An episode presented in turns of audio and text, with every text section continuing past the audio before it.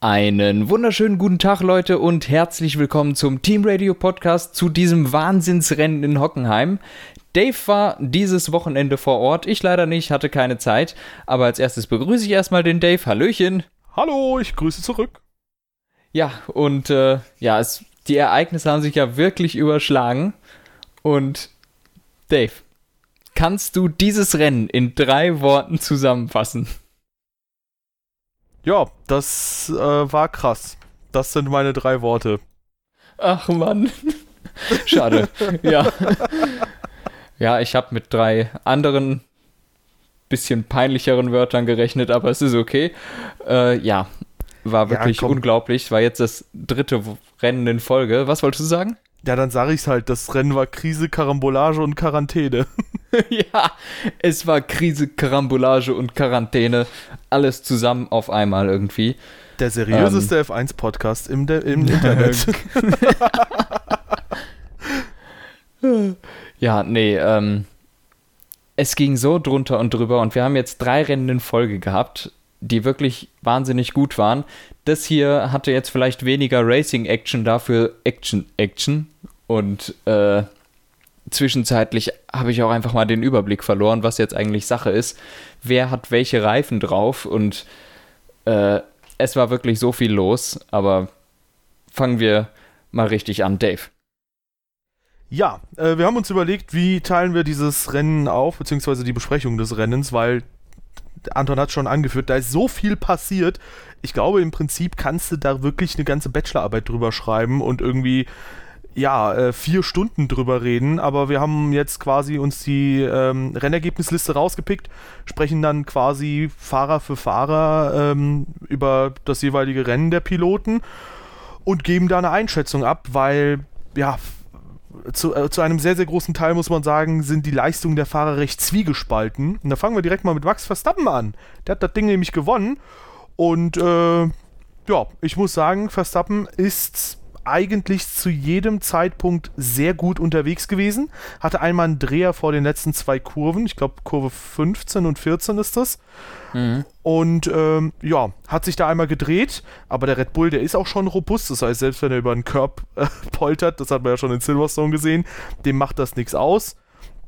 Konnte weiterfahren und ähm, ist dann auch nicht kollidiert mit irgendwas. Und letztlich muss man sagen, abgesehen von diesem kleinen Fehler, er war schnell, er war konstant schnell und er war, abgesehen von diesem kleinen Fehler, fehlerfrei unterwegs und ähm, hat sich zum Beispiel auch nach der letzten Safety-Car-Phase auf Anhieb einen riesen Polster rausfahren können. Mhm. Ähm, und gut, Sebastian Vettel musste erstmal überholen, aber 7,3 Sekunden Abstand ist eine Hausnummer und ich glaube, heute hätte der Red Bull auch, oder nicht heute, sondern am Renntag hätte der Red Bull ähm, auch ich denke, im Trockenen eine gute, gute Chance haben können. Und Max Verstappen fährt eh eine brillante Saison bis jetzt. Ja, ja, also ähm, ich glaube, mit, mit der Kombi Verstappen Red Bull muss man im Moment echt eigentlich immer rechnen. Die scheinen immer da zu sein. Mit Ferrari musste man jetzt in diesem Rennen rechnen. Schwierig, dass sie sich halt im Qualifying verbaut haben, aber ja, Verstappen, der hatte dann diesen einen Dreher drin, das stimmt. Ähm, im Endeffekt dann zurückzuführen auch darauf, dass er die Medium-Reifen drauf hatte, die natürlich auf der nassen Fahrbahn bei den kalten Temperaturen überhaupt nicht zum Laufen gekommen sind. Äh, Verstappen war auch relativ stinkig, das hast du vielleicht gar nicht mitbekommen. Ich weiß nicht, inwiefern du Team-Radios und sowas mitbekommen hast. Ich habe mir die Race-Highlights ähm, angeschaut. Ah, ja, okay, auf jeden Fall. Verstappen äh, wollte die Soft-Reifen haben und dann hat er sich auf den Mediums gedreht und dann ziemlich äh, sich lauthals darüber beschwert, dass er gesagt hat, das, das kann nicht funktionieren mit den Mediums, habe ich euch doch gesagt. Und sowas, war dann sehr wütend darüber, dass er den Fehler gemacht hat, ähm, den er halt gemacht hat, aber ansonsten war das, äh, war da kein Rankommen an denen, ne? Ähm, er hat es geschafft, nicht komplett abzufliegen im Regen und war auch echt dann sauschnell im Regen und auch im Trockenen, daher komplett verdienter Sieger, kein anderer äh, hätte es mehr verdient gehabt als äh, Verstappen in diesem Rennen. Ja, sehe ich auch so. Da werden jetzt ein paar Kandidaten folgen, wo man sagen wird, ja, aber die sind doch die eigentlichen Driver of the Day. Ich glaube, Verstappen hatte halt heute das, äh, hatte zu diesem Rennen, ich sage die ganze Zeit heute, hatte zu diesem Rennen das beste Gesamtpaket. Ähm, ich glaube, das ist halt der Punkt, ne? Aufs Podium kommen ist eine Sache, ob du mit Verstappen einigermaßen mithalten kannst. Ich meine, man hat ja am Ende gesehen, die Mittelfeldteams, die waren halt klar unterlegen dem Red Bull, so wie es auch sich gehört, eigentlich, wenn man Red Bull fährt. Ähm, und dementsprechend würde ich halt sagen, Verstappen hat halt die beste Leistung abgeliefert, äh, was natürlich die Leistung der anderen, zu denen wir noch kommen werden, nicht schmälern soll. Ja. Ja, schön, wie du gerade die Shots gegen Gasly gefeiert hast. Ähm, ähm, ja, nee, ich wollte, ich wollte auf, ich wollte eigentlich auf äh, andere äh, Mann, jetzt, äh, das sollte gar nicht als Gaslidis gemeint sein, aber zum Beispiel, oh. wenn wir jetzt zu Quiat oder zu Stroll gehen, ähm, das soll ja keinesfalls deren Meinung, äh, deren Leistung schmälern, aber ähm, Verstappen hat die halt so auf Abstand gehalten, wie man es halt auch normalerweise gewohnt ist, das meinte ich. Ja. Und deswegen würde ich halt sagen, das war halt von ihm perfekt gefahren, aber halt von an einigen anderen Kandidaten auch. So meinte ja. ich das. Ja, ja, ja. Ähm, Alles klar. Trotzdem aber, kann man es als Gasly-Shot auffassen, so. Ja, prinzipiell schon. Verdient. Aber äh, wo wir jetzt auch schon direkt über die Reifenwahl gesprochen haben, kann ich auch was anführen, weil ähm, das ist nämlich super, super interessant. Ähm, ich habe nämlich, und da werden wir auch zu den späteren Diskussionen äh, zu kommen, ich habe nämlich einen sehr, sehr guten Sitzplatz gehabt in diesem Rennen und hatte extrem viel Glück, weil ich habe zwei, drei Tage vor Rennstart, äh, vor äh, hier Freitagstraining gebucht. Und ich habe in der letzten Kurve quasi gesessen oder zwischen der vorletzten und der letzten Kurve. In der Südtribüne, Zone 3 ah, war es, ja. glaube ich. Ja, aber da ist ja gar nichts passiert im Rennen. Ja, leider nicht, aber der, der Sitzplatz war trotzdem herausragend. Ähm, und auf den ersten Aspekt äh, da mal drauf einzugehen, und ich habe anscheinend jetzt gelesen, dass Sebastian Vettel sich auch daran orientiert hat, ob die Leute Regenschirme rausholen oder nicht. Um zu sehen, okay, regnet es noch oder nicht. Mhm. Und ähm, das hat man als äh, Zuschauer halt direkt gemerkt, weil als Zuschauer im TV, ähm, vorm TV, da merkst du das ja nicht, regnet es jetzt mehr oder weniger. Aber wenn du an der Strecke sitzt, dann merkst du, oh Gott, jetzt fängt es wieder an zu tröpfeln. Wann holen sie die Leute wieder rein nach Motto? Und das war ein sehr, sehr krasses Erlebnis und ein schönes Erlebnis, äh, das so mitzubekommen. Und ähm, ja, in der Situation habe ich mir auch gedacht, als ähm, Sebastian Vettel zum Beispiel, zu dem wir gleich kommen werden, ähm, an die Box gegangen ist, der kann das doch nicht ernst meinen. Das ist viel zu früh, um jetzt auf Trockenreifen zu wechseln. Und ähm, ja. Äh, komm, gehen wir jetzt weiter zu Vettel oder? Ja. ja. Ähm, und, okay, gut, dann führe ich den Gedanken noch aus. Anscheinend war es nicht zu früh. Alle anderen sind nachgezogen eine Runde später. Und ähm, ja, trotzdem, es hat dann wieder angefangen, stärker zu regnen und dann mussten wieder alle auf Intermediates. Aber Vettels Rennen mal aus deiner Sicht. Ja, ja, machen wir mal Butter bei die Fische. Der Ferrari war das beste Auto jetzt am Wochenende und sie starteten von 10 und 20 statt von 1 und 2, wie es hätte sein sollen eigentlich. Das war schon mal ultra peinlich für Ferrari, dass die den Vettel überhaupt nicht haben losgekriegt im Qualifying, geht gar nicht. Man hat sich eigentlich jegliche Chance auf ein gutes Rennen vertan im Qualifying und dass ein anderer Fehler bei Leclerc dann auch noch im Q3 passiert und der von 10 startet, ist absolute Vollkatastrophe bei Ferrari gewesen. Ähm, fand ich überhaupt nicht verständlich. Wie, wie kann sowas passieren? Und da hat man mal ein richtig, richtig, richtig gutes Auto.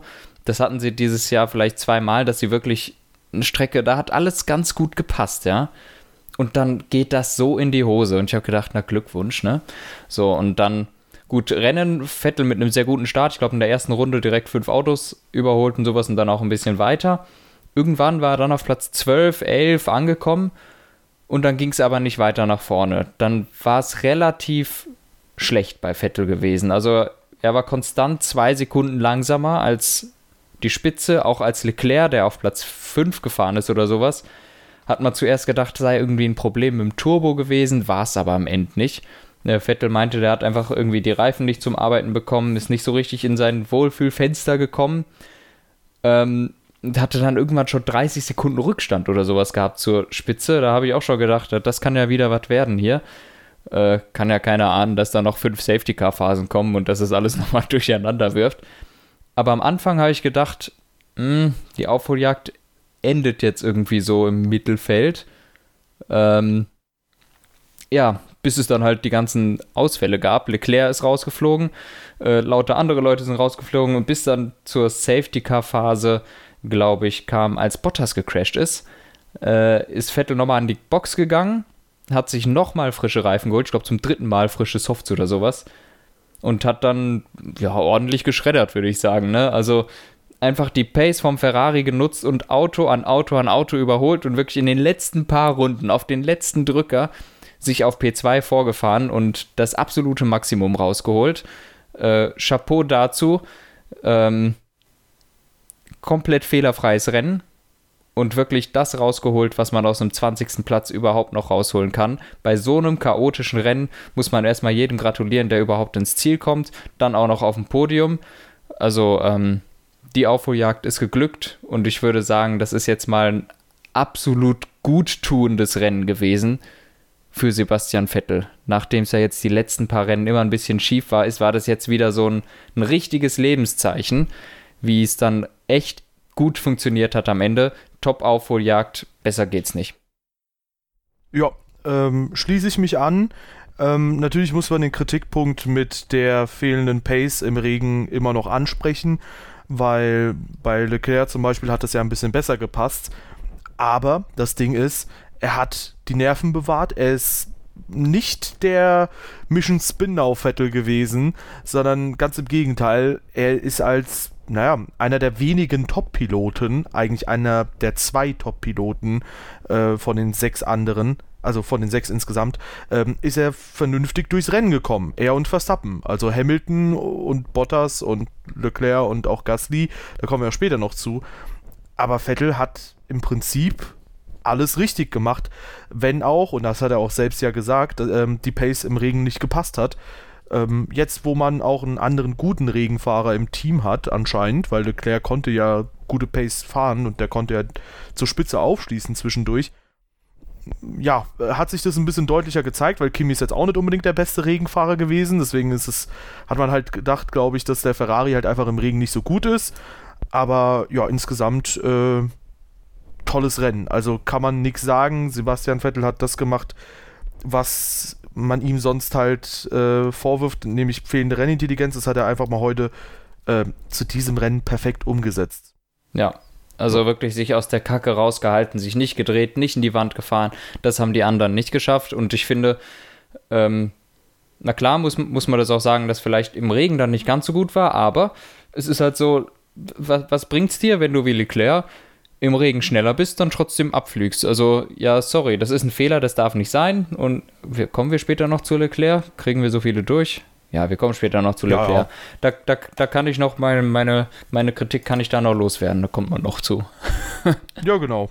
Ja, also ähm, bei Vettel kann man auch so ein bisschen sagen, es war halt das Glück des Tüchtigen, weil natürlich hat das Safety Car immer wieder das Feld zusammengetrieben, aber es war halt irgendwo abzusehen, dass immer wieder halt ein Safety Car kommt. Und im Endeffekt klar, bist im Ring vielleicht nicht der schnellste, aber ich meine, meine Güte, er hat sich diese Position erarbeitet, dass er am Ende dann auch aufs Podium fahren kann. Ja. Und er hat sich auch bei Trockenwerden der Strecke jetzt nicht überrumpeln lassen von der Strecke, wie es zum Beispiel Valtteri Bottas getan hat. Und insofern äh, von uns beiden, glaube ich, ziemlich einstimmig. Ein dicker Daumen nach oben für Sebastian Vettel und ich hoffe, dass er den Aufwärtstrend mitnimmt für die nächsten Rennen noch. Ja, ja, war richtig gut, hat mich echt gefreut kann jetzt wieder aufwärts gehen. Jetzt muss nur beim anderen Ferrari noch gehen. Dann so beide Ferraris mal vorne, nicht nur immer einer. Aber ja, dann passt's. Ja, und vor allem nach so einem verkorksten Qualifying alles top. Yo. Ja, in der ja. letzten, äh, ganz kurz, äh, ich habe mhm. eine schöne Überleitung, denn in der letzten mhm. Runde hatte Sebastian Vettel allerdings noch mal was zu befürchten. Er ist nämlich ähm, in der Kurve Eingang Mercedes-Tribüne leicht weggerutscht und da wäre sogar noch fast ein Fahrer vorbeigefahren und hätte da ähm, tatsächlich P2 geholt. Ein noch sensationelleres Ergebnis wäre das gewesen als der P3. Und ich glaube auch in der Sachskurve hatte Dani Quert da nochmal die Chance. Ähm, das hatte ich zumindest aus meiner Perspektive sehr, Aha. sehr gut gesehen. Ja, der war da innen kurz, der konnte da kurz ich, fast reinstechen tatsächlich. Ich habe mich das schon gefragt, weil ich gesehen habe, in den, also ich glaube, die Kameras waren bei Verstappen, aber ich habe in den Timing Sheets gesehen, dass der Quiert irgendwie plötzlich eine Sekunde aufgeholt hat und wirklich nur noch 0,203 an Vettel dran war. Ich habe gedacht, hä?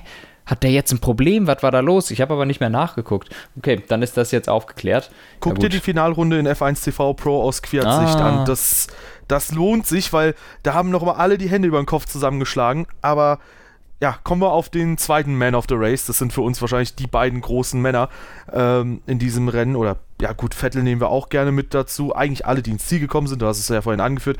Danny Quiert. Hauptsächlich Quiert für mich. Der, der Typ, ey. Ähm, ja, man muss dazu sagen, ich finde es natürlich großartig. Verstappen geil gewonnen, Vettel geil, zweiter Platz, aber Danny Quiert in einem Toro Rosso, der sitzt nicht in einem Red Bull oder in einem Ferrari. Die zwei gehören dahin. Also jetzt auch von, von der Startposition, auch Vettel gehört dann weiter nach vorne. Aber Quiert im Toro Rosso auf drei fand ich der absolute Wahnsinn. Also Chapeau dazu.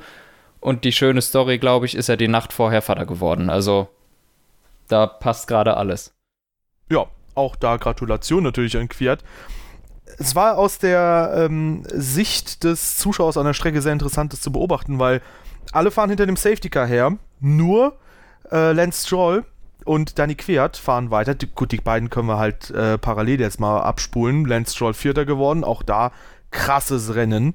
Ähm, Lance Stroll und Danny Quert sind, glaube ich, eine Runde bevor das Safety Car reingekommen ist, an die Box gegangen und haben sich die Slicks abgeholt während ja. alle anderen auf Intermediates waren. Und da habe ich schon gedacht, wow, das ist natürlich ein Gamble, aber das könnte funktionieren, vor allem nachdem Verstappens Funkspruch kam, der wurde auch bei uns übertragen, dass es jetzt trocken ist oder sehr trocken ist mittlerweile. Und dann habe ich auch gedacht, okay, warte mal, das könnte eine gewisse Überraschung werden. Und in der nächsten Runde siehst du halt, okay, gut, alle kommen rein und eine Runde später siehst du, Verstappen ist von einem Racing Point und der von einem äh, Toro Rosso. Und ich bin ausgeflippt an der Strecke. Also die Leute um mich herum müssen mich für verrückt gehalten haben. Wahrscheinlich für, während des gesamten Rennverlaufs, weil ich habe mitgezittert. Ähm, das kann man sich nicht vorstellen. Und ähm, das war für mich in dem Moment somit das Geilste, was man hätte haben können. Dass zwei absolute, ähm, ja, ähm, zwei absolute Mittelfeldfahrzeuge plötzlich auf Podiumskurs waren. Ja. Also ich fand das genial. Ja, war es auch. Und äh, ist es auch immer noch. Äh, vor allem jetzt halt das Podium für Danny Quert, nachdem der ja echt ein Up and Down in seiner Karriere hat. Ähm, das hat mich so gefreut. Äh, ja, das hat mich am meisten gefreut am ganzen Wochenende einfach, dass Quiert auf dem Podium gelandet ist. Das war für mich das Beste. Ja. Und auch so für mich einfach die Tatsache, dass er das in dem Toro so geschafft hat, für mich der absolute Driver of the Day, Danny Quiert. Mega. Wurde er denn auch Driver of the Day? Weil das habe ich nicht gesehen. Nee, Verstappen. Auch schade. Auch, auch in Ordnung. Aber ja. Ich glaube, nach dem Podium ist dem das relativ egal, ob der jetzt Driver of the Day ist oder nicht. ja, klar. Ja, für mich wäre es wahrscheinlich auch Verstappen gewesen. Habe ich auch vorhin angeführt, warum, aber ähm, ja, dennoch Danny Quert. Es war halt sensationell. Ja.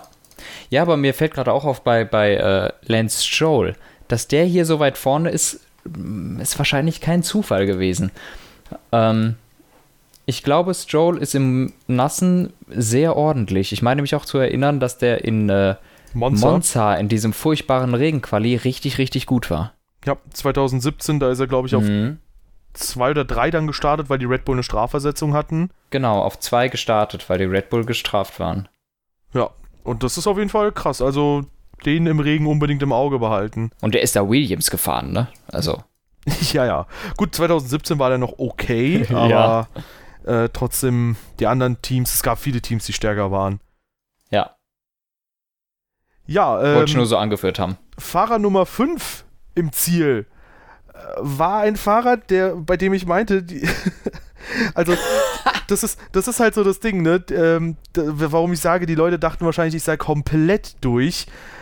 Ich habe nämlich, ähm, als, also ich habe ja in den letzten zwei Kurven quasi gesessen, zwischen denen. Und Carlos Sainz war einer der Kandidaten, die in der vorletzten Kurve halt ein bisschen weit rausgekommen sind und er hat es geschafft, unmittelbar vor der Leitplanke stehen zu bleiben. Und dann gibt er Vollgas. Und dann merke ich, der ist im Vorwärtsgang. Und ich so, nein, Junge, nein. Und im richtigen Moment äh, äh, bemerkt er das auch, nickt den Rückwärtsgang ein und fährt weiter. Boah, also da ging mir wieder die Pumpe, aber auch da Nerven größtenteils behalten und auch hier krasses Rennen und Ergebnis. Ja. Ja, also äh, Science war wirklich sehr ordentlich, äh, wie der das geschafft hat. Ich glaube nicht mal, dass der das gar nicht gemerkt hat, dass der im Vorwärtsgang ist, weil im Formel 1 Auto merkst du, dass in welchem Gang du bist, weil das, glaube ich, dickfett auf deinem scheiß Screen da steht.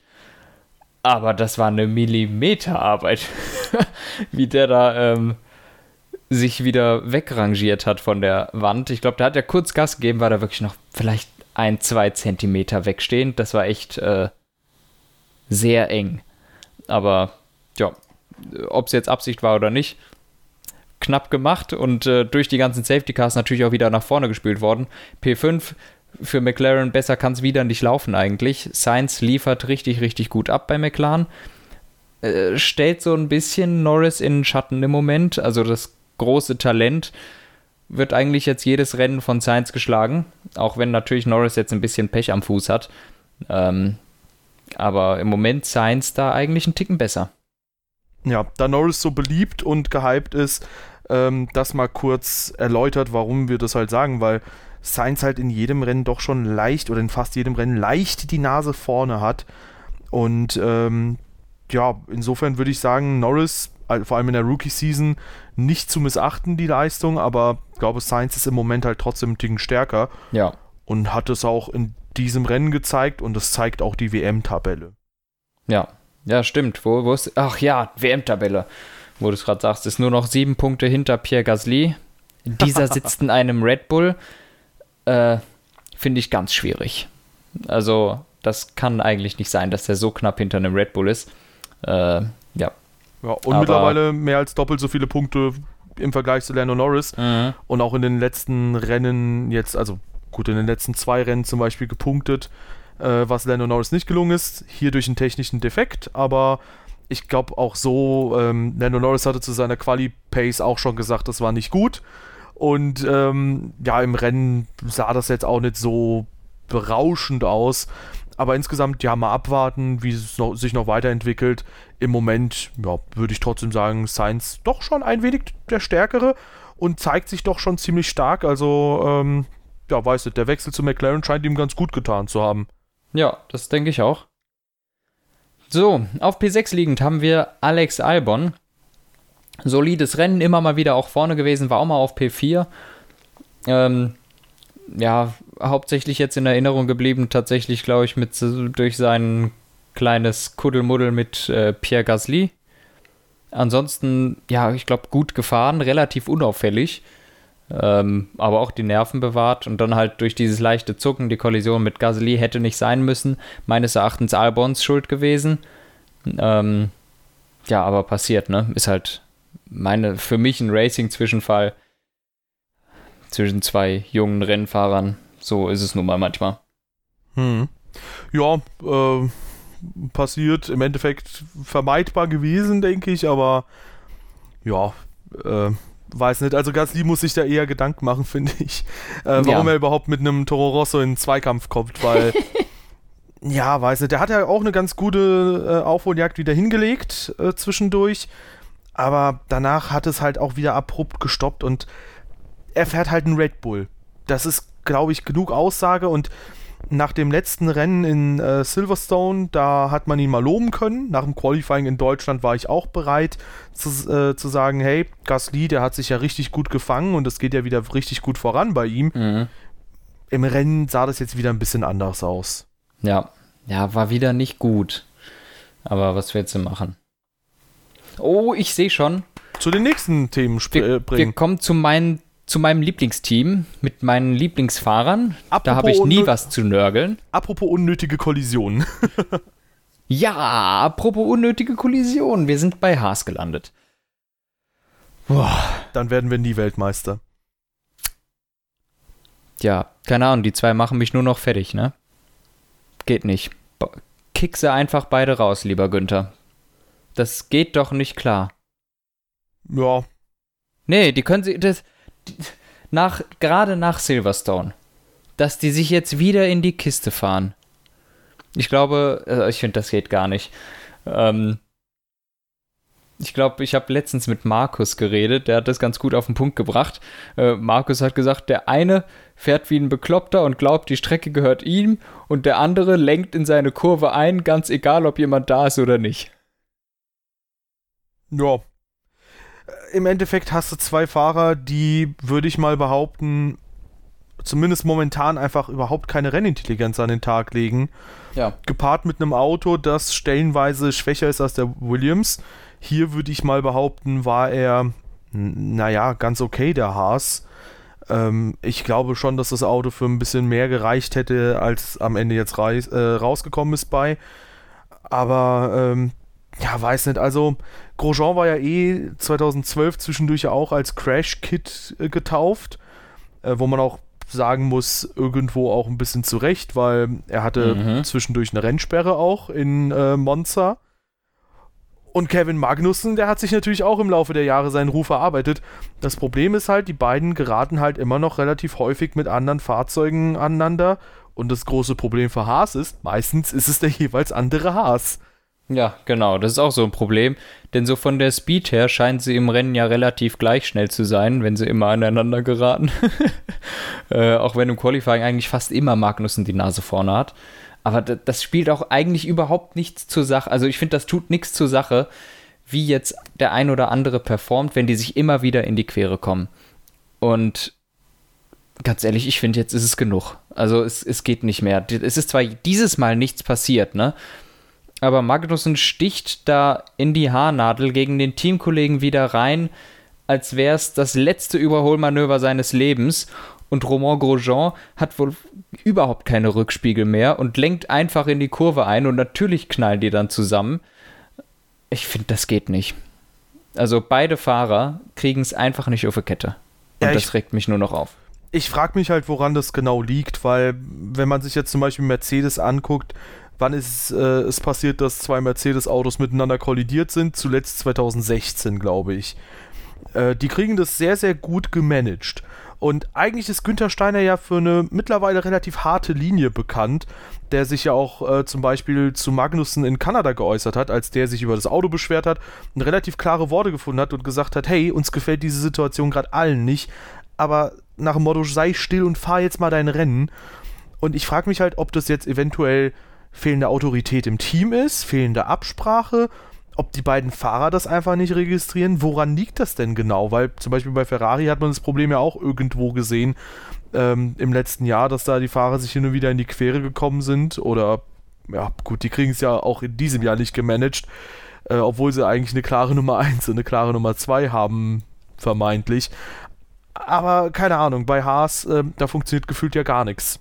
Ja, ja, da ist auch die Frage jetzt nach, die haben ja quasi nach jedem Rennen eine Notintervention irgendwie und da muss jetzt, und es wird nach jedem Rennen gesagt, dass, dass es jetzt das letzte Mal war und jetzt wird harte Grenzen gezogen.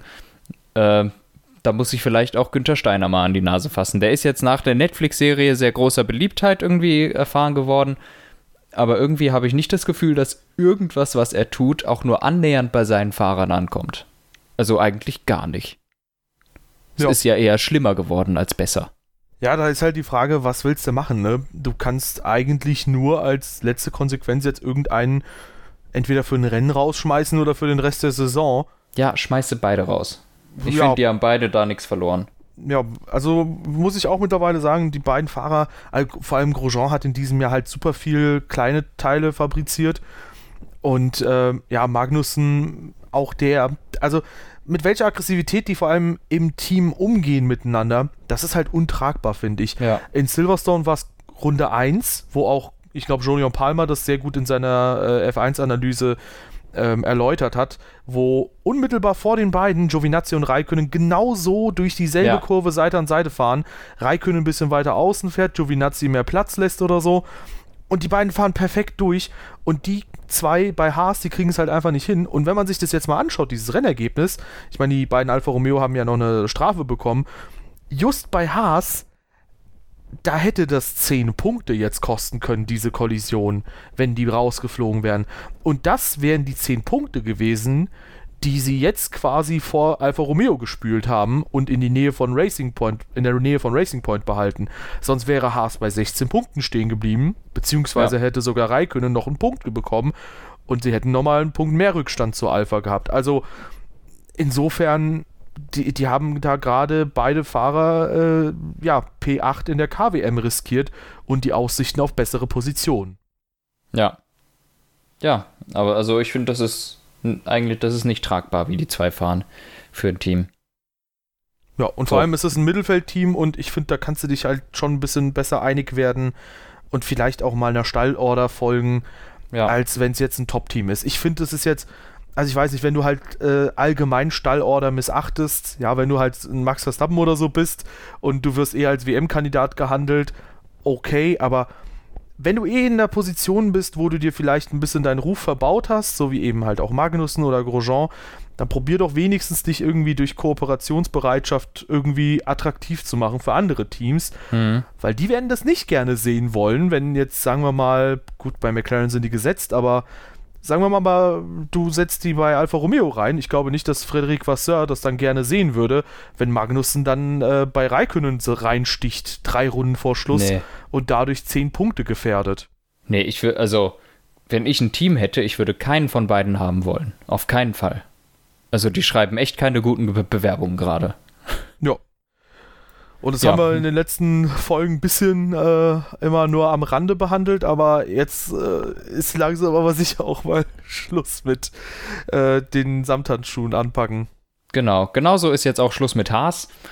Und ich würde sagen, wir machen weiter mit äh, unserem WM-Führenden. Genau, und da werden wir äh, den auch nicht mit Samthandschuhen anpacken. Nee, das war mit Abstand, wir sind vorhin mal durchgegangen, ich glaube, das schlechteste Rennen von Hamilton in den letzten vier oder fünf Jahren. Also, so eine Scheiße hat der, sorry für den, hat der echt lang nicht mehr zusammengefahren. Wir, wir sagen es ja immer wieder, Hamilton ist konstant, Hamilton ist im Regen der Beste, Hamilton ist im Trockenen eigentlich der Beste, Hamilton ist, ist einfach überall die Nummer, die, die Messlatte, an der es sich halt zu messen gilt. Und diese Messlatte ist jetzt in Hockenheim mal komplett umgefallen. Also das war ein ganz schwaches, ganz schlechtes Rennen. Ja, ja, ähm, kann man so zusammenfassen. Ähm, das Rennen hatte ja super viele Phasen, deswegen haben wir es halt auch nicht chronologisch anpacken wollen, äh, weil sonst hätten wir zu jedem Fahrer ja dreimal was sagen müssen. Hamilton, kann man sagen, ist ja leicht angeschlagen ins Rennen gestartet. Dem ging es anscheinend nicht gut. Ähm, und trotzdem hat er die Pole geholt mit einem relativ großen Abstand ist in den ersten Runden wirklich wie ein Uhrwerk seine Runden abgefahren. Also das war wirklich extrem stark, wo du halt schon gesehen hast, ähm, dass Bottas, und es war auch sehr gut zu beobachten aus meiner Perspektive, in der letzten Kurve halt quasi die ganze Zeit quer gestanden hat und leicht korrigieren musste immer wieder. Hamilton ist da ja einfach entspannt durchgebrettert. Aber ab dem Punkt, wo Hamilton halt diese eine Kollision hatte, wo er ja noch ein bisschen glimpflich davongekommen ist. da ist ja nicht jeder, äh, vor allem nach äh, einer Berührung mit der Leitplanke, dann weitergefahren. Nach diesem Punkt ging halt trotzdem gar nichts bei Hamilton. Ich habe ja. überlegt, okay, ist da was kaputt oder so? Ich habe sogar noch erwartet, okay, der wird vielleicht nochmal ein Siegkandidat sein. Aber das war eine absolute, ja gut, Nullnummer war es ja nicht. Er hat ja zwei Punkte mitgenommen. Aber so gemessen an seinen sonstigen Leistungen war das schon echt schwach. Ja, also wirklich gibt es eigentlich kaum was zu loben, außer die ersten 20 Runden vielleicht. Ab dieser einen, ab diesem einen Abflug ging gar nichts mehr. Und ich kann, ich, ich weiß nicht so, die haben den Flügel gewechselt, da war noch so ein kleines Teilchen noch kaputt. Das kann nicht diesen riesen Rückstand eigentlich gemacht haben, den der hatte. Also ich glaube auch einfach, dass der danach schlecht gefahren ist. Dann lief plötzlich alles gegen ihn dann ist er schlecht gefahren. Und äh, ja, oder es war doch was kaputt, ich weiß es nicht. Wir, wir, wissen nicht, ob vielleicht noch mehr kaputt war, aber ja. selbst wenn, genau. dann hat er, sich, er hat er sich ja kaputt gefahren und das ist ja keine Entschuldigung. Ne? Wenn du dir das Auto kaputt fährst, dann ist es keine Entschuldigung, wenn du dann plötzlich langsam bist. Ne? Genau, ähm, man sagt ja auch nicht bei Hülkenberg, ja, jetzt ist der Renault schuld, dass er in die Leitplanke gefahren ist. Ja, genau. Sondern Genau. Oder dass er halt also, nicht mehr weiterfahren konnte. Wirklich unglaublich durchwachsenes Rennen für Hamilton und nicht nur für Hamilton, auch Mercedes, da ging ja alles drunter und drüber. Nicht nur, dass die vollkommen verwirrt waren bei der Reifenwahl, sich nicht so genau einigen konnten, auch waren die Strategie-Calls jetzt nicht so der Burner. Ich glaube, der kam rein, hat sich Trockenreifen geholt und kam glatt in der nächsten Runde rein und hat sich wieder Inters geholt. Also auch bei Mercedes nicht so, wie wir es kennen. Also echt alles durcheinander und es war das Katastrophenrennen für Mercedes. Beide Fahrer waren furchtbar schlecht und das Team war auch kacke. Also ja. es nichts zu, zu sagen. Wir können ja direkt auch Valtteri Bottas mit in die Kalkulation reinnehmen. Also Bottas ähm, hat sich halt vor allem auch im, am Anfang direkt sehr schwer getan, wurde permanent unter Druck gesetzt von Max Verstappen und mhm. ähm, ja, während Hamilton halt immer weiter davon gefahren ist. Und im späteren Rennverlauf hat sich Hamilton dann nochmal in Kurve 1 gedreht, hat das Auto aber noch auf die Strecke bringen können. Ja, nicht ganz so eleganter 360 wie letztes Jahr von Leclerc.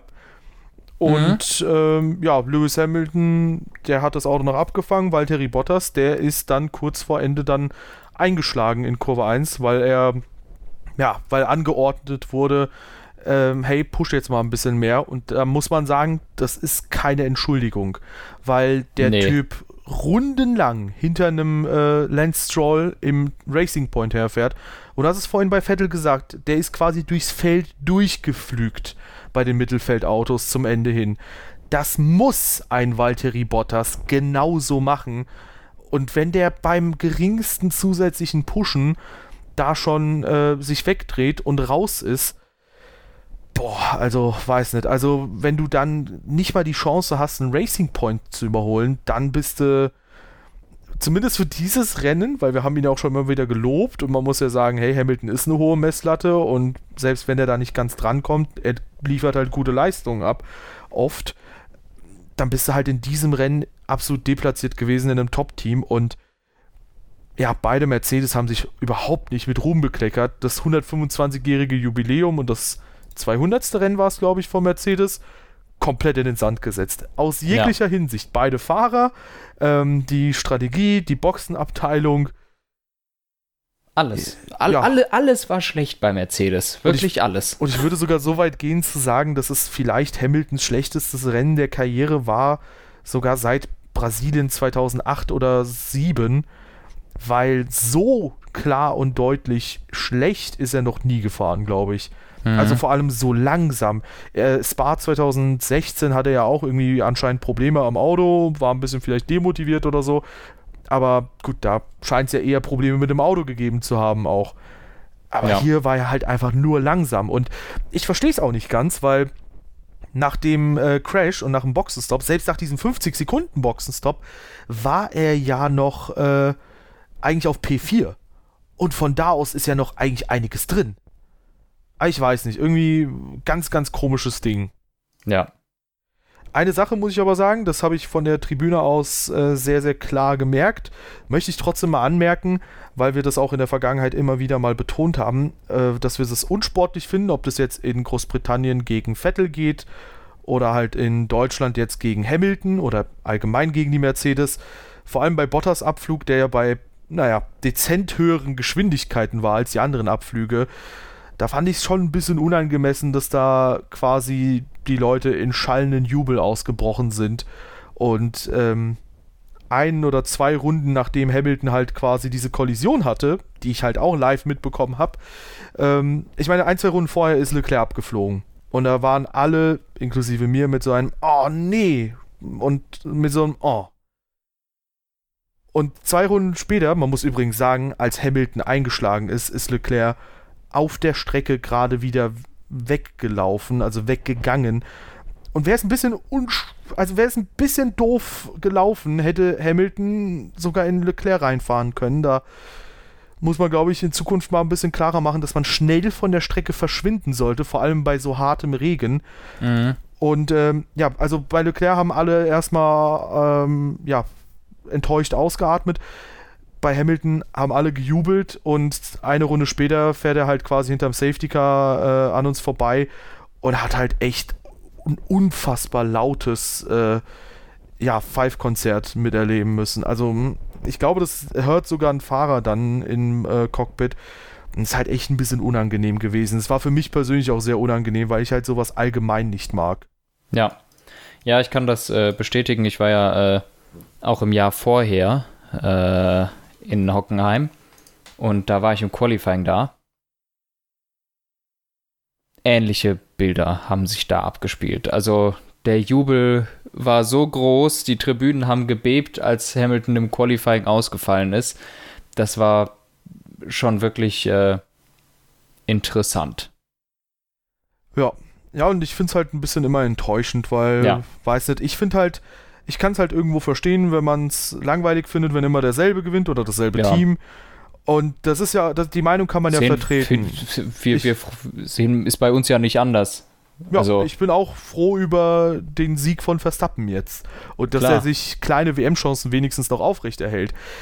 Aber es ist halt ein Unterschied, ob du sagst, ey, ich unterstütze jetzt quasi diesen Fahrer oder jenes Team oder andere Teams außer Mercedes oder ob du im gleichen Moment, wenn Mercedes halt mal, wenn da mal was schief läuft, ob du da quasi in absoluten Hate-Train verfällst. Und es ist halt leider auch im Internet ziemlich stark, dieser Mercedes-Hate. Und ich muss sagen, interessanterweise, gut, die Mercedes-Fans, die sind ja zufrieden, die haben ja ihren Erfolg, die müssen da auf nirgends haten oder auf nichts eingehen oder niemanden irgendwie beleidigen oder so aus anderen Fanlagern. Aber der Hate gegen Mercedes, der ist schon krass. Und Mhm. dass so ein Five-Konzert zustande kommt, obwohl enorm viele Leute am Re- äh, Hockenheimring auch äh, Mercedes-Caps getragen haben und so. Also es gibt viele Mercedes-Fans. Dass trotzdem so ein Five-Konzert zustande kommt, das ist schon ziemlich krass. Und das zeigt mir einfach so ein bisschen, ja, die anderen. Also weiß ich, bei Verstappen hat halt niemand gepfiffen, obwohl ich so viele Leute mit äh, Mercedes-Caps und so gesehen habe. Und ich weiß nicht, ich will jetzt nicht sagen, die Mercedes-Fans sind anders, weil wie gesagt, das ist eine andere Ausgangssituation, ja. Aber da könnte man, finde ich, einfach mal den sportlichen Aspekt ein bisschen mehr in den Vordergrund stellen. Mhm. Weil so habe ich mir halt gedacht, so, hm, ich hatte halt zwischendurch, äh, am, an, am Anfang hatte ich meine ähm, Mercedes-Cap noch auf, bevor ich äh, an die Strecke gegangen bin. Dann habe ich mir meine Ricardo-Cap angezogen, weil es da geregnet hat. Und ähm, ja, die war halt günstiger. Das ist eine, ein Auslaufmodell gewesen. Und habe mir gedacht, wenn schon eine Cap kaputt geht durch den Regen, dann bitte die. Habe eh zwei, da, zwei davon gekauft. Und ähm, ja, ich habe mir auch gedacht, so, wenn, wenn ich meine Mercedes-Cap angezogen hätte jetzt, äh, würde ich mich noch ein bisschen unwohler fühlen. Mhm. Ach, weiß nicht. Ja. Ich, ich finde es einfach schade. Ja, und äh, in dem Moment habe ich da so ein bisschen Solidarität mit Hamilton noch bewahren wollen. Und ab, ab dem Punkt wollte ich eigentlich, dass er nochmal ein Comeback startet, so ein bisschen. Er hat es aber versemmelt. Ja. Ja, durch die Ja. Strafversetzung der Alphas aber noch zwei Punkte geholt. Genau. Und durch die Strafversetzung kommen wir auch schon zur nächsten Sensation. Robert Kubica! Ja, Robert Kubica holt einen Punkt. Der tragische Held dafür natürlich George Russell. ja, besiegt zehn Rennen lang den Teamkollegen. Dann ist er einmal vorne und holt einen Punkt. Ja, Ja, schon schwierig. krass, ne? Ja, also äh, Kubica, klarer WM-Favorit. Jetzt, jetzt nach dieser Leistung. ja, Ja, nein, also, also ja. es, war sehr schön, äh, die Williams zu beobachten. Die waren halt immer sehr eng beisammen und an der Strecke hast du so ein bisschen gesehen, die fahren auch ihr eigenes Rennen so ein bisschen, weil Russell ist immer ein bisschen näher gekommen. Jetzt sehe ich gerade anderthalb Sekunden haben ihm gefehlt zum Ende hin. Also irgendwo scheint Kubica am Ende noch mal ein bisschen mehr Pace noch gefunden zu haben, ganz, ganz am Ende. Aber es war interessant, die beiden zu beobachten. Und ja, Kubica, also wirklich mit Dusel, mit viel Glück in der Situation, aber anscheinend halt auch ein Ticken schneller heute gewesen, äh, in diesem Rennen gewesen als äh, Russell. Mhm. Ja, das Glück des Tüchtigen, aber ähm, ja, den Gesamteindruck von Kubica in dieser Season ändert das zumindest bei mir relativ wenig. Dass da eigentlich mehr kommen muss, aber hey, wer weiß, vielleicht ist das jetzt ein neuer Aspekt, wo er motiviert wird. Mich würde es auch freuen, wenn er wieder ein bisschen wieder stark zurückkommt, auch wenn ich es halt ein bisschen anzweifeln würde. Ja, ich glaube es ja nicht. Ich glaube auch George Russell wird in der zweiten Hälfte jetzt die Oberhand behalten. Äh, Ja, aber vielleicht Ja. wird Kubica nicht mehr überrundet. Von seinem Teamkollegen. achso, ja, das, das kann ja sein. Von, von den Führenden glaube ich schon. Ja, auf jeden Fall.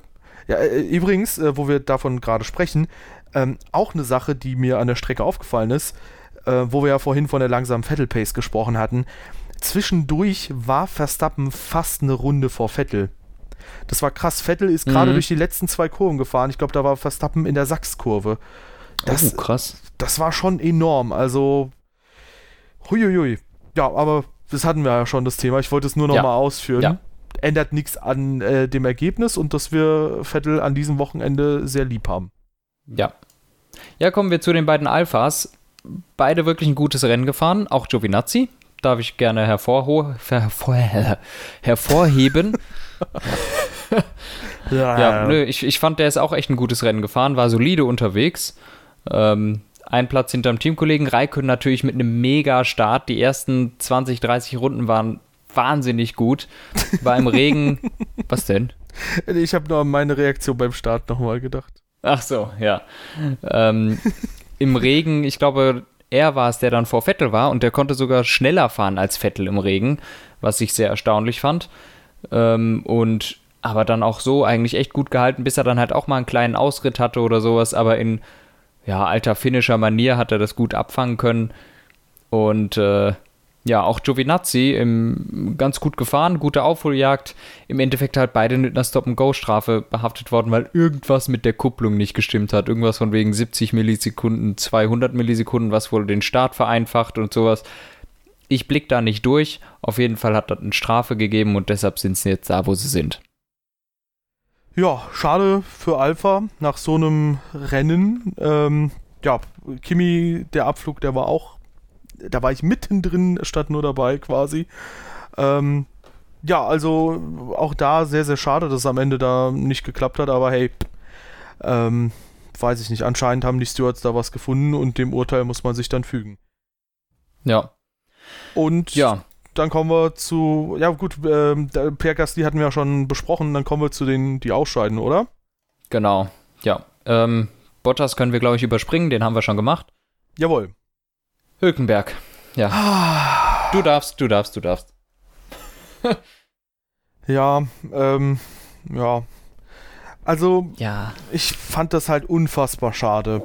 Nico Hülkenberg hat jetzt mal wieder im Regen gezeigt, dass er eine Pace hat, die ziemlich, ziemlich stark ist. Ich würde behaupten, vielleicht sogar der beste der ganzen Mittelfeldfahrer äh, oder halt der Fahrer der Mittelfeldteams. Der ist da rundenlang äh, ja immer weiter weggekommen von Leuten wie Raikönnen und Co. Und wir, wir haben es ja gerade festgehalten, Raikönnen war ja auch einen Ticken schneller als Vettel. Und an Leclerc konnte er sich auch einigermaßen wenigstens dran heften. Und dann, ja, ein Fehler gemacht, aber da muss man halt auch sagen, wir haben es jetzt bei allen Fahrern so festgehalten. Ja, Vettel haben wir gelobt, weil er keinen Fehler gemacht hat. Bottas, Hamilton haben wir kritisiert, weil sie einen Fehler gemacht haben. Und hier muss man halt leider auch kritisieren, Nico Hülkenberg, wenn es die Chance gibt, dann vergeigt er es leider. Und das tut mir halt super leid, der ist mir super sympathisch. Ich würde den gern auf dem Podium sehen, ich würde den auch gern weiter vorne sehen, aber ich weiß nicht, in seinen drei Jahren mit äh, Perez bei Force India, da wurde er 2014 hat er das Teamduell gewonnen, aber dann wurde er zweimal besiegt, 2015 und 16. Jetzt aktuell gegen Ricardo, wenn man von diesem Rennen mal absieht, ähm, da gibt es ja auch eine leichte Trendwende, dass Ricardo jetzt ein bisschen die Oberhand gewinnt. Ähm, ja, man hat Hülkenberg immer wieder mal zum Beispiel in den Ferrari gehandelt so und auch irgendwie bei Mercedes gesehen oder sowas. Ich muss halt sagen, da fehlt mir so ein bisschen die letzte Konsequenz. Das ist halt so das Ding, du kannst ein guter Fahrer sein, ja, du kannst konstant Punkte holen. Um Himmels Willen, Hülkenberg ist kein Magnussen oder Grosjean, der da irgendwie permanent irgendeinen Mist fabriziert. Aber wenn es drauf ankommt, ist er halt leider nicht zur Stelle. Und Ja. das war wieder so ein Tag, das hätte das Podium sein müssen. Vor allem, wenn jemand wie Quiat dann aufs Podium fährt. Ja. Es hätte zumindest, es, es war ja sehr Tohu Wabohu alles, also wer weiß, wie das nach noch drei weiteren Boxenstopps ausgesehen hätte, aber es hätte ein Podium auf jeden Fall sein können. Und auch der Unfall war vielleicht sogar zu vermeiden gewesen, weil er auch eine Sache gemacht hat, die kein anderer gemacht hat, und zwar ist er voll in die Eisen gegangen. Ja. Und damit haben seine Reifen sofort blockiert und er hat null Lenkwirkung mehr gehabt. Alle anderen, sie haben sich ja noch so ein bisschen rumgekriegt. Also selbst Leclerc, der ja dann trotzdem eingeschlagen ist, aber der hat es ja geschafft, noch parallel zur Wand dann auch hinzukommen und sowas. Ähm, Hamilton hat das hinbekommen, die waren alle in einer ähnlichen Situation. Raikönen, die sind, haben alle nicht den Fehler gemacht, voll in die Eisen zu gehen, weil sobald deine Reifen blockieren, kannst du, kannst du keine Kurve mehr fahren und dann geht es nur noch geradeaus auf diesem Strip. Das, das war, glaube ich, der Fehler, den Hülkenberg dann gemacht hat, den ihr auch das Rennen gekostet hat. Ansonsten hätte der vielleicht zwei, drei Positionen verloren und hätte weiterfahren können. Ähm, ja. Ja, aber so war das auch einfach nicht clever. Du hast gesehen, sobald der gebremst hat, ging das nur noch geradeaus in die Wand und hat null gebremst. Man hat es ja auch anhand der Position gesehen, wie er quasi gecrashed ist, weil alle anderen sind ja links quasi zwischen mhm. den letzten zwei Kurven da reingefahren in die Mauer und er ist quasi in die, naja, da wo die Krümmung quasi auch schon von der Leitplanke ist, also quasi von der letzten Kurve, da ist er halt reingefahren. Und er hätte das auf jeden Fall abfangen können. Also so wie es Norris, äh, Quatsch, nicht Sainz hinbekommen hat, ja. oder auch zum Beispiel Kimi Räikkönen hinbekommen hat. Es ist halt schade, weil, ja, ich denke zum Beispiel immer wieder an 2012 zurück. Da fuhr er in einem äh, Force India mit einer super starken Pace. Ja, war als einziger Fahrer, ähm, ja, auch gleich auf mit dem McLaren, in einem Auto, das nicht gleich auf mit dem McLaren sein dürfte.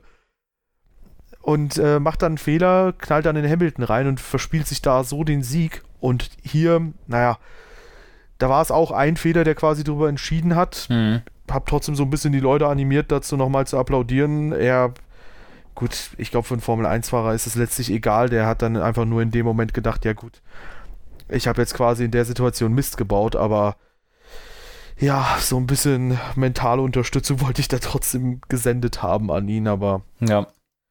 Was willst du machen? Es ist halt irgendwie übel gelaufen für ihn, ebenso wie du hast es angeführt für Charles Leclerc. Auch er, ja gut, auf den Slicks einen Fehler gemacht. Ich glaube, Hülkenberg war sogar auf den Intermediates drauf, als er den Fehler gemacht hat. Nee. Echt? Ich glaube schon, bin mir nicht sicher. Ähm, Leclerc war auf jeden Fall auf den Slicks. Und ähm, da wurde jetzt sehr, sehr viel über diesen äh, Abschnitt mit der Dragstrecke diskutiert. Da ist jetzt die Frage, sollte man das quasi ein bisschen anpassen, falls da nochmal gefahren wird. Das wäre übrigens super schade. Also gut, es wäre ein würdiges letztes Rennen äh, als Deutschland-GP, aber wäre super schade, wenn die Strecke nie mehr befahren wird. Mhm. Aber ähm, meinst du, falls sie wieder befahren wird, dass man das ändern sollte, diesen Abschnitt, oder? Ich glaube nicht. Also ich fände es vernünftig, aber ich sehe jetzt keinen Grund dazu, nur weil es geregnet hat und einige nicht in der Lage waren, sich zu retten. Hülkenberg Weiß war auf jeden nicht. Fall auf Intermediates, ja. Ja, ich habe es mir auch gerade angeguckt, hast recht. Ja. Also und ich glaube nicht, dass das geändert wird. Ja. Hülkenberg ähm, hat übrigens auch danach versucht, noch weiterzufahren. Ich weiß nicht, ob man es in den TV-Bildern gesehen hat. Der hat dann nochmal richtig Gas gegeben und ist nochmal. Ja, Leclerc ja auch. Ja, ach, ja, das hat mir ein bisschen leid getan, wie so ein Käfer, der auf dem Rücken liegt und sich ja. nicht retten, retten kann. Heieiei, ja, ja ähm, Leclerc auch mit einem kleinen Fehler. Äh, das Rennen bis dahin vielleicht nochmal ganz kurz angesprochen, weil er hatte, oder Ferrari hatte da mal wirklich einen Geistesblitz. Es gab zwischendurch eine Virtual Safety Car Phase. Man holt mhm. Leclerc rein, holt ihn auf frischen Intermediates wieder raus. Und ich glaube, der hat dadurch etwa 8 bis 10 Sekunden verloren. Und war dann, das hast du mir geschrieben, drei Sekunden pro, pro Runde schneller als die Spitze. Ja, aber der war unglaublich schnell. Drei Sekunden schneller als die Spitze ist er dann gefahren, hat doch total schnell aufgeholt. Bis so vier Sekunden auf Verstappen, dann sind die Reifen wieder ein bisschen eingebrochen. Aber ja, Leclerc, gutes Rennen, sehr, sehr gut gefahren. Im Regen echt schnell gewesen. Also der Ferrari funktioniert sehr gut im Regen, das kann man, glaube ich, jetzt hiermit sagen. Aber wer es verkackt im Regen, sorry, der kriegt von mir keinen Daumen hoch. Leclerc, schlechtes Rennen, wer in die Wand fährt, der hat versagt, der ist in die Wand gefahren. Tut mir leid, das geht nicht. Wenn du ein Auto hast, mit dem du gewinnen kannst, auch wenn du von P10 gestartet bist, der Ferrari war schnell genug, um von P10 zu gewinnen. Das hätte Leclerc gewinnen können. Ja, definitiv. Vor allem dann mit diesem Strategiekniff. Ja, das hätte der gewinnen können. Auch von P10 aus. Bin ich mir hundertprozentig sicher. Das Auto war schnell genug. Du darfst dann nicht die Nerven verlieren. Und Leclerc, das war jetzt schon wieder ein Fehler, der hat schon, das ist nicht der erste Fehler. Also, ich glaube, Qualifying in Baku, das war schon echt dumm. Rennen in Monaco, das war dumm. Das hier war dumm. Das, es tut mir leid. Also, beide Ferrari-Fahrer machen mir viel zu viele Fehler. Wir haben jetzt die letzten Rennen Leclerc echt immer gelobt, weil er jetzt drei, vier super Rennen gefahren ist, hat sich jetzt aber wieder total verbaut. Ich finde, das geht gar nicht und äh, jetzt hatten beide Mercedes-Fahrer auch dieses Rennen mal ein Off-Rennen, aber beide Ferrari-Fahrer machen viel zu viele Fehler. Und jetzt war es halt Leclerc und das geht einfach nicht. Das ist, wenn du in einem Top-Team sitzt, dann kannst du nicht ständig die Karre wegschmeißen. Also ich, ich finde ja, das gut. nicht akzeptabel. Ständig wäre auch ein bisschen übertrieben, aber ja, grundsätzlich ähm, teile ich deine Kritik auch. Ich meine, es wird ja immer wieder auf Vettel eingedroschen und wir sind da auch nicht zimperlich mit Kritik. Was man halt aber dabei auch beachten muss, ist, dass sich halt im Moment keine Partei bei Ferrari irgendwas nimmt an Kritikpotenzial. Mhm. Also sowohl Sebastian Vettel hatte dieses Jahr seine Fehler mit Bahrain, mit äh, ähm, ja, Silverstone, mit äh, Kanada, als auch äh, Charles Leclerc, die hast du ja jetzt angeführt schon, als auch Ferrari, sowohl mit schlechten Teamorder, die viel zu spät kamen, mit strategischen Entscheidungen, die schlicht und ergreifend äh, unklug waren. Denken wir mal an China zurück, wo man ihn rundenlang nochmal auf äh, alten Reifen draußen gelassen hat und am Ende kam er dann nicht mehr an Verstappen ran, weil er ewig weit entfernt war also im Moment leistet sich so ziemlich jede Abteilung irgendwie bei Ferrari äh, seine Schnitzer. Und sie können nur von Glück reden, dass Ricardo jetzt nicht im zweiten Red Bull sitzt. Ja.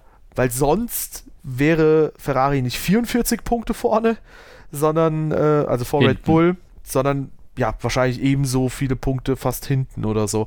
Und Leclerc, das ist halt so ein bisschen das Ding, man macht das immer so ein bisschen nach dem jeweiligen Rennwochenende, finde ich, fest, äh, wo man die Fahrer sieht. Nach dem letzten Rennwochenende war Leclerc wieder drei Punkte weg von äh, Vettel.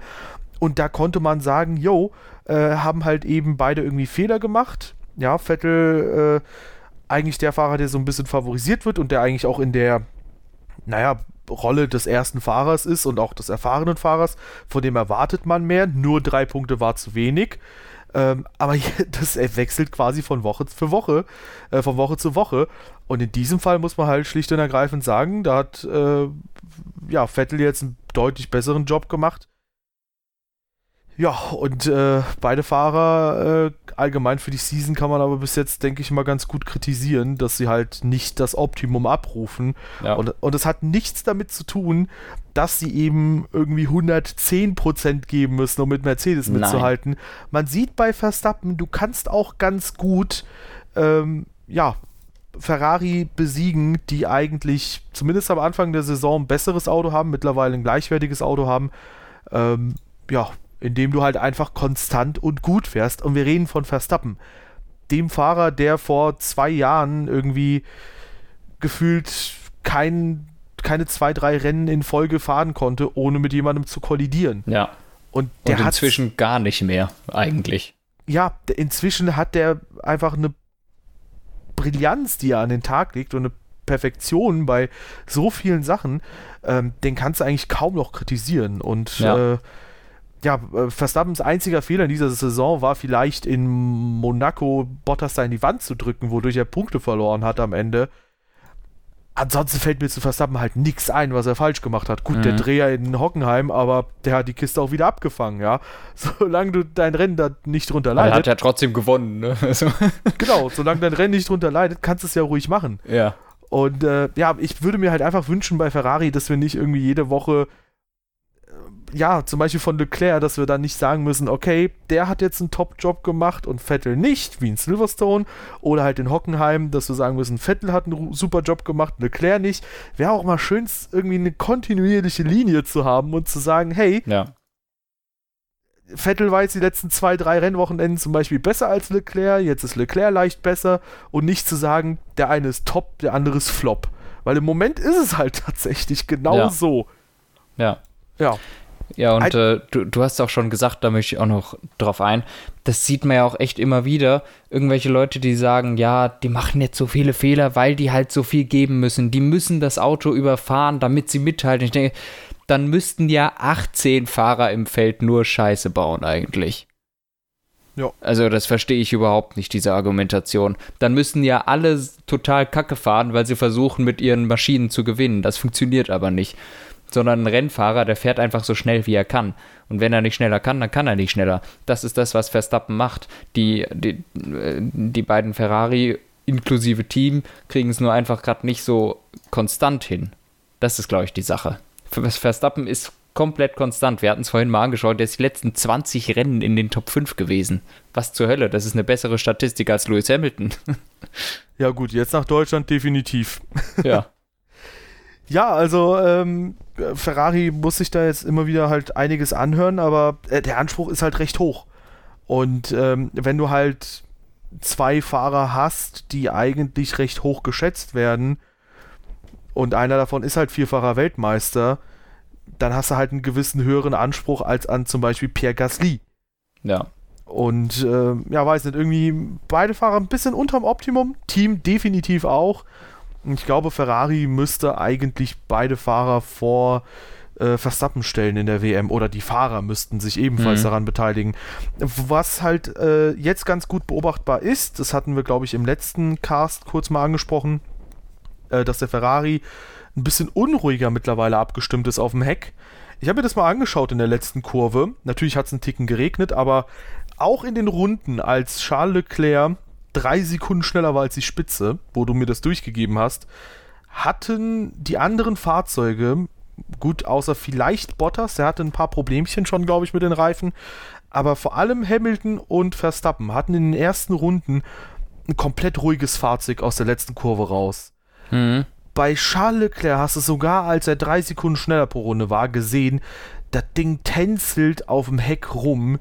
Das war unfassbar. Also er hat fast während der gesamten Kurve leichte Korrekturen, glaube ich, vornehmen müssen, äh, wenn ich das richtig beobachtet habe. Oder das sah halt einfach nur so aus. Aber das Auto wirkte unfassbar unruhig in der letzten Kurve. Aber ja, schnell ist es anscheinend. Und ähm, ja, ich glaube, wenn man dann halt nächstes Mal diesen kleinen Fehler nicht macht, dann äh, hat man definitiv auch wieder eine Siegchance bei Ferrari. Ja, also im Moment läuft es bei Ferrari eigentlich ganz gut. Die, die Punkte sagen nicht die Performance des Autos in den letzten paar Rennen aus. Also eigentlich läuft der gerade ganz in Ordnung. Ja, 44 Punkte Vorsprung zum Red Bull, es müssten trotzdem viel mehr sein. Ja. Wenn du ja, dir Gasly, ja. also Gasly ist ja quasi nicht existent. Da müssen wir einfach nur sagen, ja, es tut mir halt leid, aber ähm, er hat halt sieben Punkte mehr als Carlos Sainz, der im McLaren ist. Ja.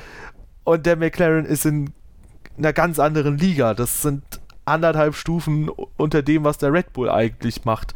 Und ähm, ich weiß nicht, wenn Carlos Sainz oder Ricardo jetzt im Red Bull wären, dann wird es halt ganz anders aussehen für Ferrari. Und ich finde, das ist halt dieselbe Diskussion wie bei Bottas und äh, ob er bei Mercedes bleibt. Du kannst dich nicht immer drauf verlassen, dass halt irgendwie Gasly im Red Bull ist oder so. Mhm. In der nächsten Season könnte es ein anderer Fahrer sein und dann bist du ganz schnell im Bedrängnis. Ja. Na, auf jeden Fall wollte ich mich noch korrigieren, wo ich gerade gesagt habe, sieht ja ganz gut aus für Ferrari. Im Moment das nächste Rennen ist Ungarn, da wird es schon wieder schwierig. Äh, da halte ich sogar für möglich, dass Ferrari nur dritte Kraft ist. Oh, ziemlich wahrscheinlich sogar. Mittlerweile ja. ist ja Red Bull auch was das Chassis angeht, glaube ich, relativ gut auf Trab gekommen. Ja, weil die hatten ja, ja, am Anfang der Saison gesagt, dass sie relativ wenig ähm, Luftwiderstand haben am Auto, weil sie den Motorennachteil kompensieren mussten. Ja. Hab so ein bisschen das Gefühl, dieser Motorenwechsel hat Red Bull zumindest nicht geschadet. Da muss man halt sagen, die haben echt eine, äh, also die haben fast nur richtige Entscheidungen getroffen bei Red Bull, außer vielleicht bei der Fahrerwahl. Ja, so, warte, ich muss gerade mal gucken, wie das Wetter in Budapest ist. äh, Sehr gut. Ja, ja, ich, ich mach mal weiter. 26 Grad, das wird eine Mercedes-Show. Das ja. ist nicht heiß, das ist nicht heiß genug dafür, dass äh, Ferrari und Red Bull vor. Obwohl, ja, Verstappen, mit dem rechne ich jetzt einfach mal immer. ich würde auch auf jeden Fall sagen, rechne mit Verstappen, weil äh, Ungarn ist ein langes Rennen. Ja. Da geht es, glaube ich, auch ein bisschen darum, die Reifen zu schonen. Ungarn ist ein Reifenkiller, ja. Und da ist Verstappen herausragend gut, wie wir in ja. den letzten ja, Monaten immer wieder mal bestaunen durften. Okay, ja, aber dann sagen wir so, bei 26 Grad, so wie es im Moment ausschaut, wird es für Ferrari ganz schwierig. wenn es nicht heiß ist, wird es schwierig für die vor Mercedes zu kommen. Und wenn sie nicht vor Mercedes kommen, dann ist Verstappen halt irgendwie da. Ja, also ich würde auch nur mit Verstappen eigentlich in, ähm, ja. hier Ungarn rechnen, weil Ferrari fehlt der Abtrieb komplett. Ja, das glaube ich auch. Ja, äh, kommen wir zu den nächsten zwei Fahrern, die sind sehr schnell abgehandelt. Lando Norris, Qualipace hatten wir ja schon angesprochen, meinte er selbst, dass es unterirdisch war von ihm, dass das Team da wenig Schuld dran hat. Das hat er im Paddock Pass gesagt nach dem Qualifying. Äh, Danny Ricciardo von Hülkenberg im Quali besiegt. Das äh, mal als kleines Kompliment ja. auf jeden Fall für Hülkenberg. Im Rennen hat man nicht viel von ihm sehen können. Was man gesehen hat, war ja semi. Das war schon so ein bisschen wie ja, die guten alten Zeiten, als er gegen Verstappen im Regen auch schon nicht im Regen äh, bestehen konnte. Und ähm, ja, war okay, aber auch nicht herausragend. Und Sergio Perez in Runde 1 rausgeflogen. Ich halte ja eigentlich sehr, zwei. sehr viel von Runde 2. Ich glaube, es war Runde 2. Hier steht 1. Weil er eine Runde beendet hat. Kann das sein? Äh, weiß ich nicht. Kann. Hä, bin ich blöd? Das war doch Runde 2. Es ist gerade auf Runde 2, glaube ich. Keine Ahnung. Ähm, ja, ich ist, check ist, die Race Highlights. Ja, ich habe es gerade auch vor mir und ich werde gerade auch nicht so schlau draus. Da steht zwar Runde 2, aber es ist halt die Frage, ob gewisse Fahrer dann schon in Runde 2 sind und dann kommt das Replay. Äh, wie dem auch sei, Sergio Perez crasht raus, Kontrolle verloren.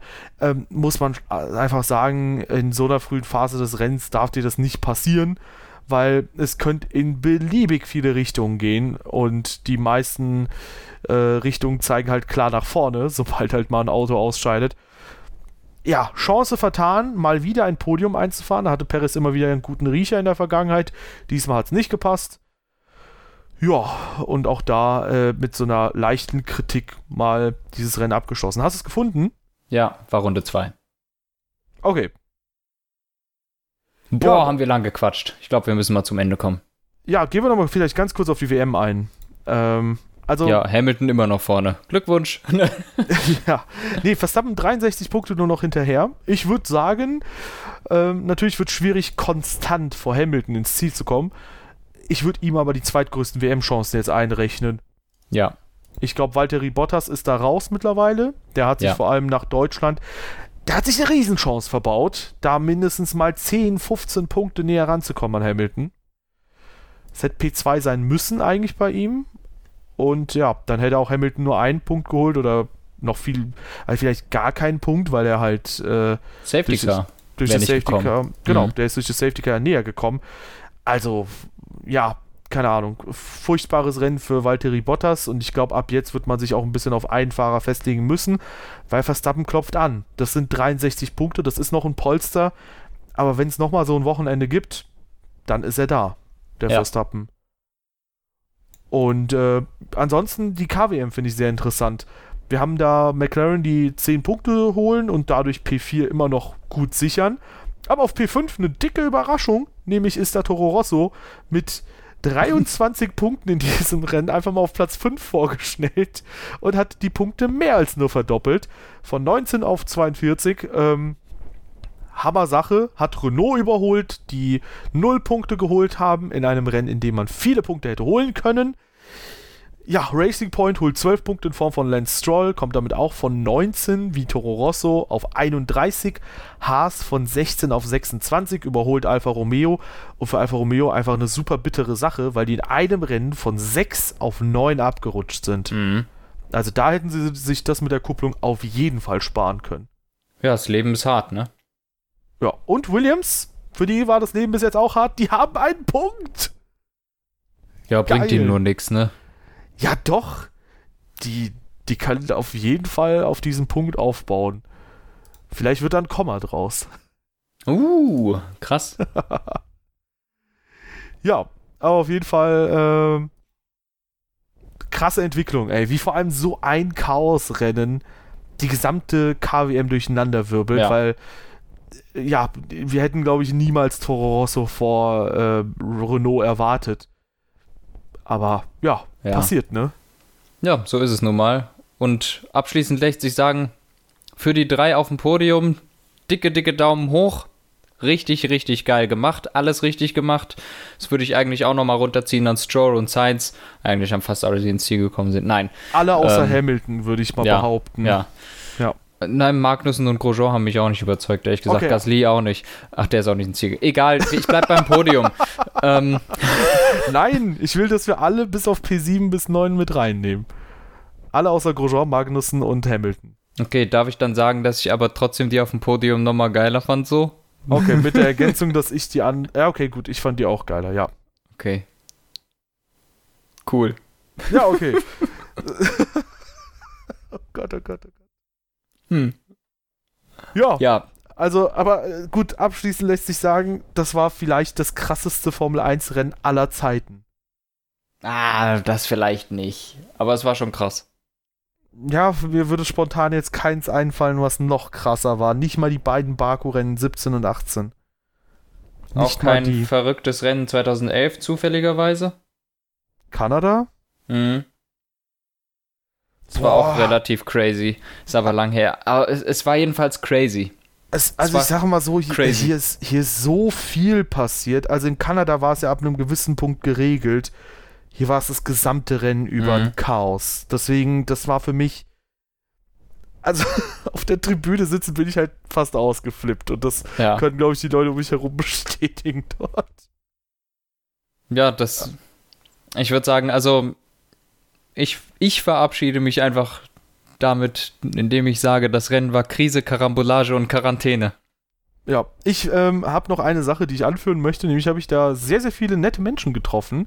Ähm, ja, ich hoffe, die meisten hören da auf jeden Fall auch den Podcast und äh, schreibt gerne mal, wenn ihr dann auch äh, persönlich da wart und ja, wir auch eventuell ein Foto miteinander gemacht haben.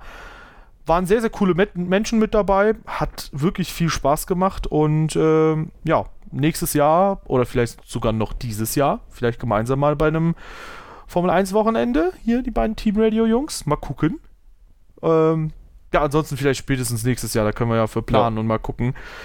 Aber ja, hat Spaß gemacht dieses Wochenende. Ich glaube sowohl am TV als auch an der Strecke. Jo.